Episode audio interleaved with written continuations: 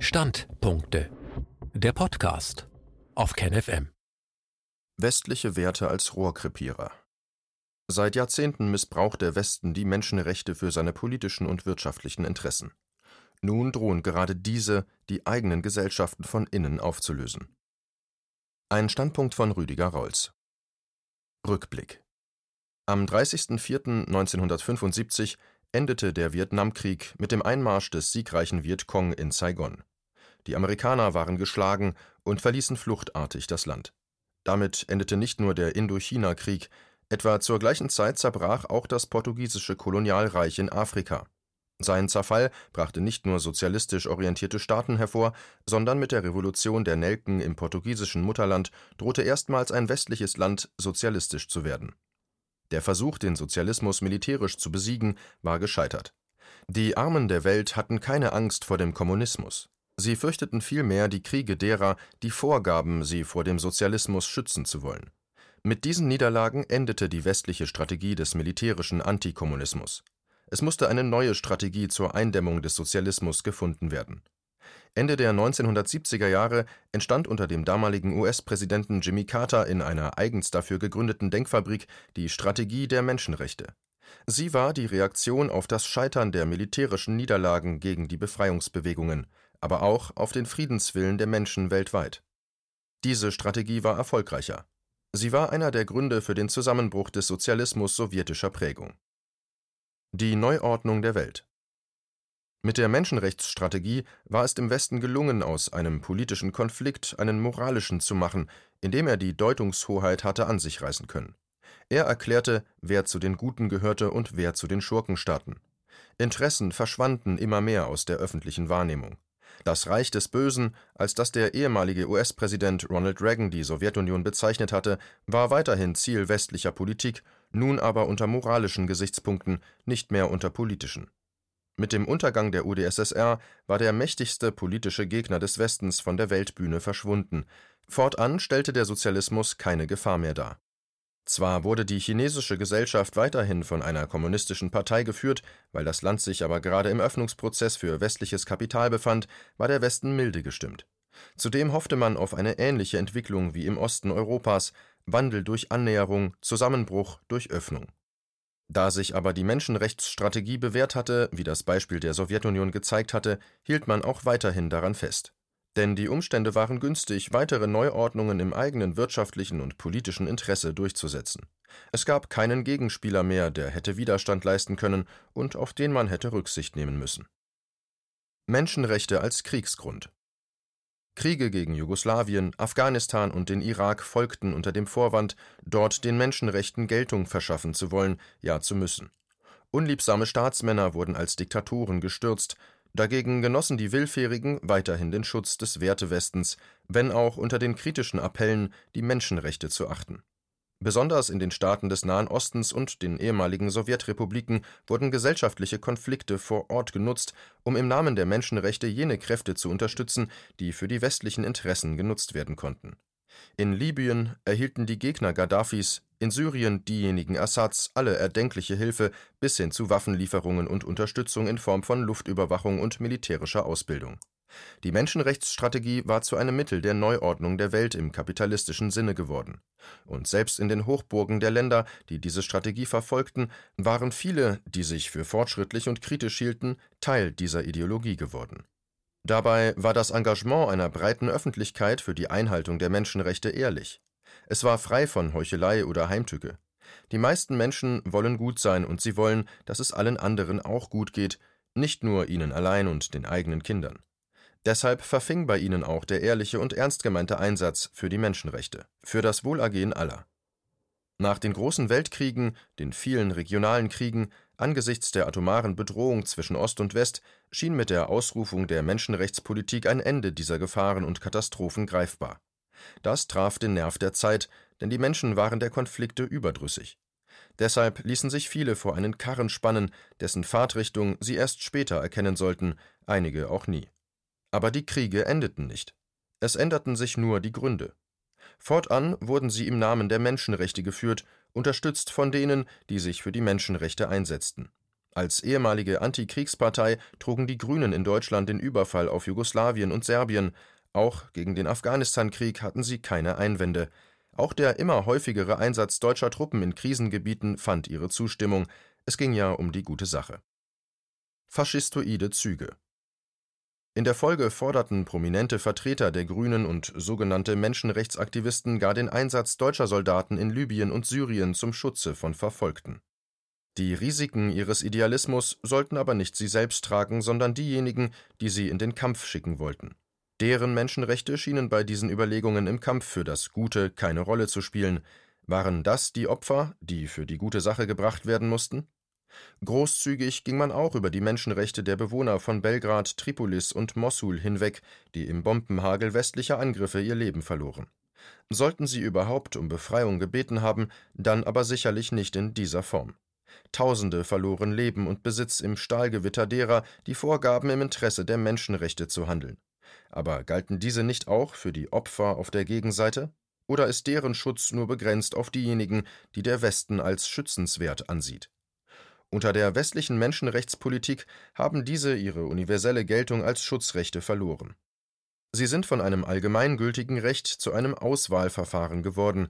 Westliche Menschenrechtspolitik unterscheidet in ihrer Umsetzung zwischen schützenswertem Leben und solchem, dem nur unter bestimmten Bedingungen Schutz zusteht.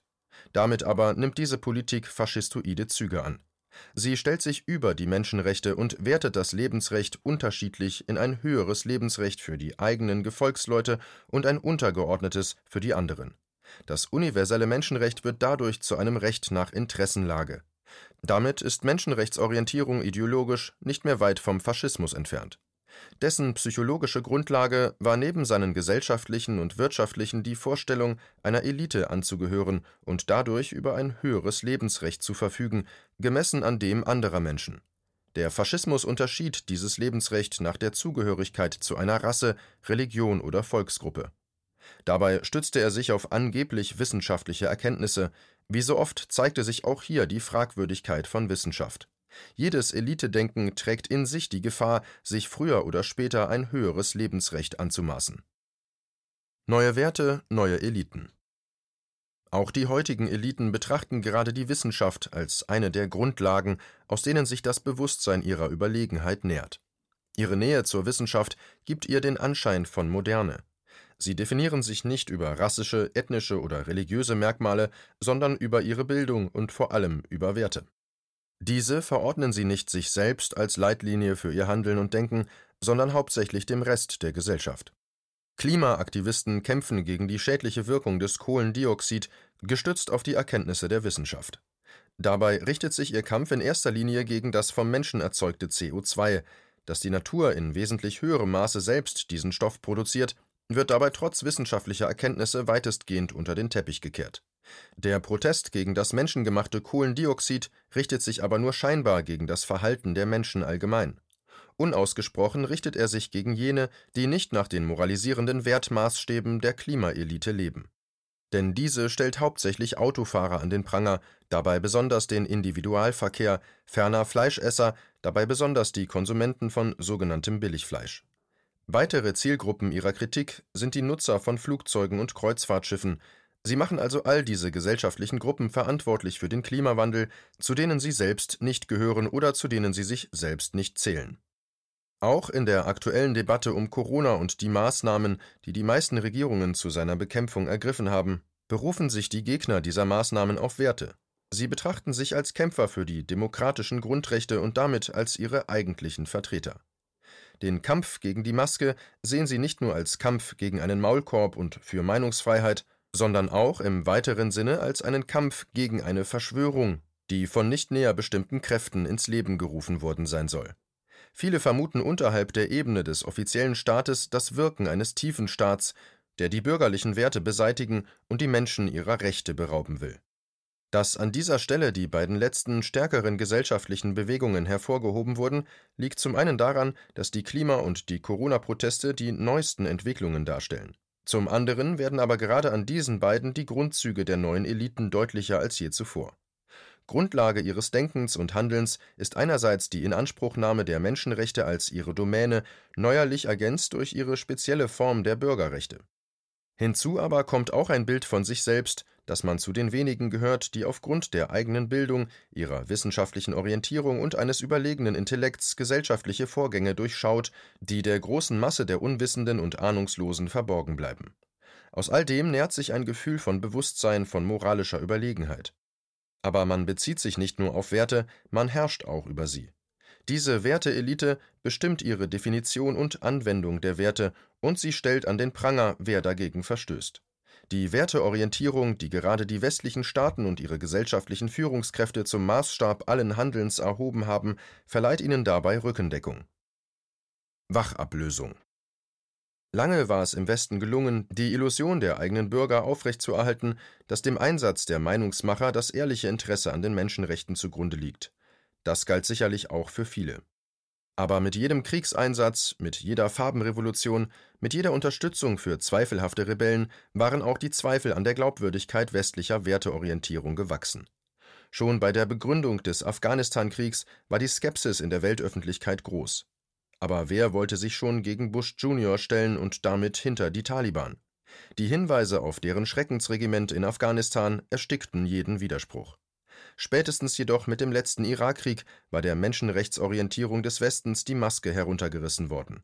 Mit den erlogenen Kriegsgründen war aller Welt deutlich geworden, dass dieser Krieg nicht aus den idealistischen Gründen geführt wurde, mit denen die Bush-Regierung den Überfall auf den Irak zu rechtfertigen versucht hatte. Man wollte den Krieg und da war jedes Mittel recht. Das war ganz offensichtlich, und übersehen konnte das nur, wer es nicht wahrhaben wollte. Je mehr jedoch die Führungskräfte der westlichen Welt an Glaubwürdigkeit einbüßten, umso mehr übernahmen gesellschaftliche Gruppen und Initiativen in den westlichen Staaten diese Rolle. Nichtregierungsorganisationen, NGOs und sonstige zivilgesellschaftliche Gruppen setzten sich für die Ideale ein, die der Westen einmal vertreten hatte. Zunehmend verstanden sie sich als die Gralshüter jener Werte, und so traten viele auch in Diskussionen und der Öffentlichkeit auf. Sie schreiben dem Rest der Gesellschaft Sprachregelungen vor und wollten gar auf den Speiseplan von Kantinen Einfluss nehmen. Sie legten fest, was rassistisch sei, sexistisch, frauenfeindlich, schwulenfeindlich, ausländerfeindlich und gegen sonstige gesellschaftliche Minderheiten gerichtet. Dabei urteilen sie immer mehr nach formalen Gesichtspunkten, nach der Wortwahl. Ob die beanstandeten Äußerungen auch inhaltlich den Vorwürfen standhalten, die man in der Wortwahl zu erkennen glaubt, ist nebensächlich geworden. An gesellschaftliche Vorgänge und Diskussionen legt diese neue Werteelite die Messlatte ihrer Ideale, der eigenen Ideale. Diese bilden die Grundlage ihrer Argumentation, ihrer Forderungen und ihrer Weltsicht, aber nicht die Welt selbst. Sie untersuchen nicht die Bedingungen, unter denen die Veränderungen in der Welt vonstatten gehen, Sie versuchen nicht, die Vorgänge zu verstehen, die inneren Triebkräfte von Entwicklungen zu erkennen. Stattdessen verurteilen sie, was sie nicht verstehen oder nicht wahrhaben wollen, und übernehmen unkritisch, was das eigene Weltbild bestätigt. Eine inhaltliche Auseinandersetzung mit anderen Sichtweisen findet kaum statt, ein Interesse an Erkenntnis ist nicht feststellbar. Waren ihre Vorgänger in der Verwaltung der westlichen Werte noch getrieben von Interessen, die sie hinter Idealen versteckten, so ist diese neue Elite getrieben von Idealen, die mit missionarischem Eifer und unkritischem Bekennertum einhergehen. Aber ein Bewusstsein über gesellschaftliche Zusammenhänge ist nicht zu erkennen. Trotz der scheinbar politischen Forderungen ist diese Elite weitgehend unpolitisch. Für sie steht moralische Empörung im Vordergrund, verbunden mit emotionaler Aufgeregtheit. Schwäche als treibende Kraft Diese moderne Elite der Intellektuellen und Gebildeten schöpft ihre Kraft nicht aus innerer Stärke. Sie gewinnt nicht durch überzeugende Sichtweisen, die die Vorgänge in der Welt verständlicher machen. Sie besticht nicht durch eine Darstellung, die Entwicklungen deutlicher und nachvollziehbarer werden lässt. Ihre Argumente sind nicht geprägt von kühler Sachlichkeit, sondern von hitziger Empörung. Ihre Vertreter überzeugen nicht, sondern machen unter dem Schwall ihrer Kenntnisse, Theorien und Vermutungen Andersdenkende mundtot, schüchtern ein durch moralische Entrüstung. Sie wollen nicht überzeugen, sie wollen Recht haben. Wissenschaft, auf die sie sich berufen, wird nur anerkannt, wenn sie die eigene Sichtweise bestätigt. Andere Ansichten werden als Ausdruck von Dummheit angesehen.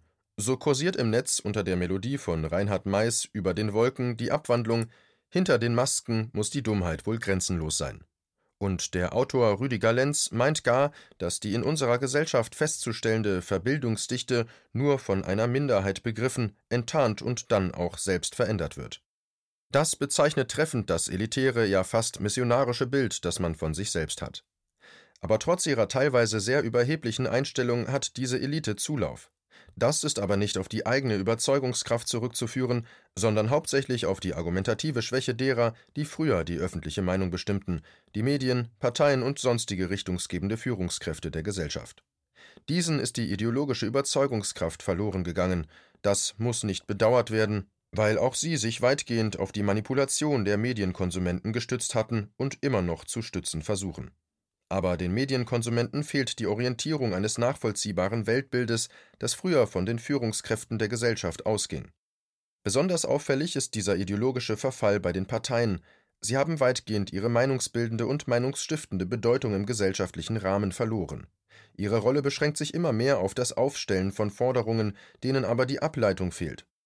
Den meisten Beobachtern des politischen Geschehens erschließt sich nicht mehr, aus welchen politischen und gesellschaftlichen Erkenntnissen und Einschätzungen die vorgetragenen Forderungen erhoben werden. Klima und Corona Dieses Defizit soll an den bedeutenden gesellschaftlichen Bewegungen der letzten Zeit verdeutlicht werden. In der Klimadebatte hatten sich besonders die konservativen Kräfte und Parteien weitgehend der kritischen Auseinandersetzung entzogen. Sie versuchten die Klimaaktivisten zu beschwichtigen oder ihnen den Wind aus den Segeln zu nehmen, indem sie sich grüner gaben als die Klimaschützer selbst. Damit aber ließen diejenigen ohne Argumente und überzeugende Sichtweisen allein, die die Meinungen der Klimaaktivisten nicht teilten, Zweifel daran hatten und die Sachlichkeit ihrer Argumente in Frage stellten. Ihnen fehlte das argumentative Rüstzeug, das sie gewohnt waren, von den Meinungsmachern zu erhalten und das es ihnen ermöglicht hätte, die inhaltliche Auseinandersetzung mit jenen zu führen. Statt ihre Anhänger zu stärken und diese in der Auseinandersetzung mit den selbsternannten Klimaschützern zu unterstützen, ließen die Konservativen ihre eigentliche gesellschaftliche Basis im Stich. Auch in der Corona-Debatte sind die herrschenden Kräfte nicht in der Lage, die Widersprüche zu erklären, die sich aus ihrem heutigen Handeln und früheren Aussagen zur Pandemie ergeben. Das wurde besonders an den Einstellungen zur Maske deutlich, die von den Meinungsmachern erst über Wochen abgelehnt worden war, nun aber als alternativlos gilt. Statt zu diesen Fehleinschätzungen zu stehen, weichen die Verantwortlichen aus, verstecken sich hinter Dementis oder leugnen die Ereignisse der Vergangenheit. Sie stellen sich nicht kraftvoll der inhaltlichen Diskussion, damit machen sie diejenigen stark, die diese Widersprüche deuten als Teil eines Planes, der andere Absichten verfolgt. Diese alten Eliten haben keine Kraft mehr, von ihnen geht keine Frische mehr aus. Sie sind ausgelaugt, es fehlt ihnen das Personal, das Zuversicht ausstrahlt und Begeisterung verbreiten könnte durch die Sichtweisen, die sie vertreten. Die alten Eliten verkörpern keinen Aufbruch mehr. Sie verwalten das Bestehende, dafür stehen sie in den Augen der Öffentlichkeit. Aber das genügt nicht für eine gesellschaftliche Erneuerung.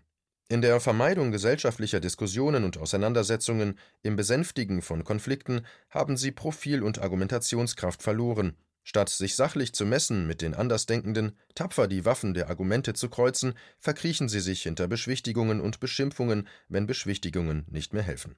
Es war ein Zeichen von ideologischer Schwäche, sich seinerzeit nicht den Anhängern von Pegida zu stellen, ihre Argumente zu hören, zu wiegen und ihnen mit überzeugenden Sichtweisen die Stirn zu bieten. Sie aus dem Hintergrund als Nazis in Nadelstreifen oder als Pack zu bezeichnen, hat an Ansehen und Glaubwürdigkeit gekostet, vermittelte den Eindruck von Feigheit. Dieses unsachliche Auftreten hatte jene nicht überzeugt, die die politischen Auseinandersetzungen in der Gesellschaft interessiert verfolgen. So hat auch die inflationäre Verwendung des Nazi- oder Antisemitismusvorwurfs eine Zunahme des Antisemitismus in der Gesellschaft nicht verhindern können. Hierin offenbart sich nur die Hilflosigkeit derer, die damit um sich schlagen. Ausblick die alten Wertmaßstäbe verlieren ihre Aussagekraft und Gültigkeit. Der Westen stellt sich in seinen Handlungen immer weniger als eine Gemeinschaft dar, die tatsächlich von Werten getragen ist. Das erleben diejenigen immer öfter, die einmal daran glaubten und davon überzeugt waren. Sie bleiben ratlos zurück und wenden sich enttäuscht ab.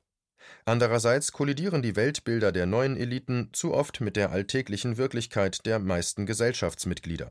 Denn die Weltsicht der Ersteren ist geprägt von rigorosem Moralismus und idealistischen Wertmaßstäben, die mit der Lebenswirklichkeit der meisten Menschen wenig zu tun haben.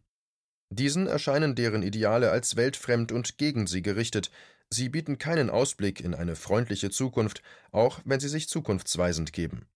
Im Spannungsfeld dieser Extreme löst sich der Zusammenhalt der westlichen Gesellschaften immer mehr auf, wie die zunehmenden Konflikte und Auseinandersetzungen zeigen. Die Werte, die diese Gesellschaften jahrzehntelang zusammenhielten, werden nun zum Spaltpilz. Sie befördern den Fäulnisprozess, der sich aus der Auflösung der Werte zu entwickeln scheint. Tatsächlich aber sind es nicht die Werte, die sich auflösen, sondern die Täuschung. Der Blick auf die gesellschaftliche Wirklichkeit jedoch wird klarer.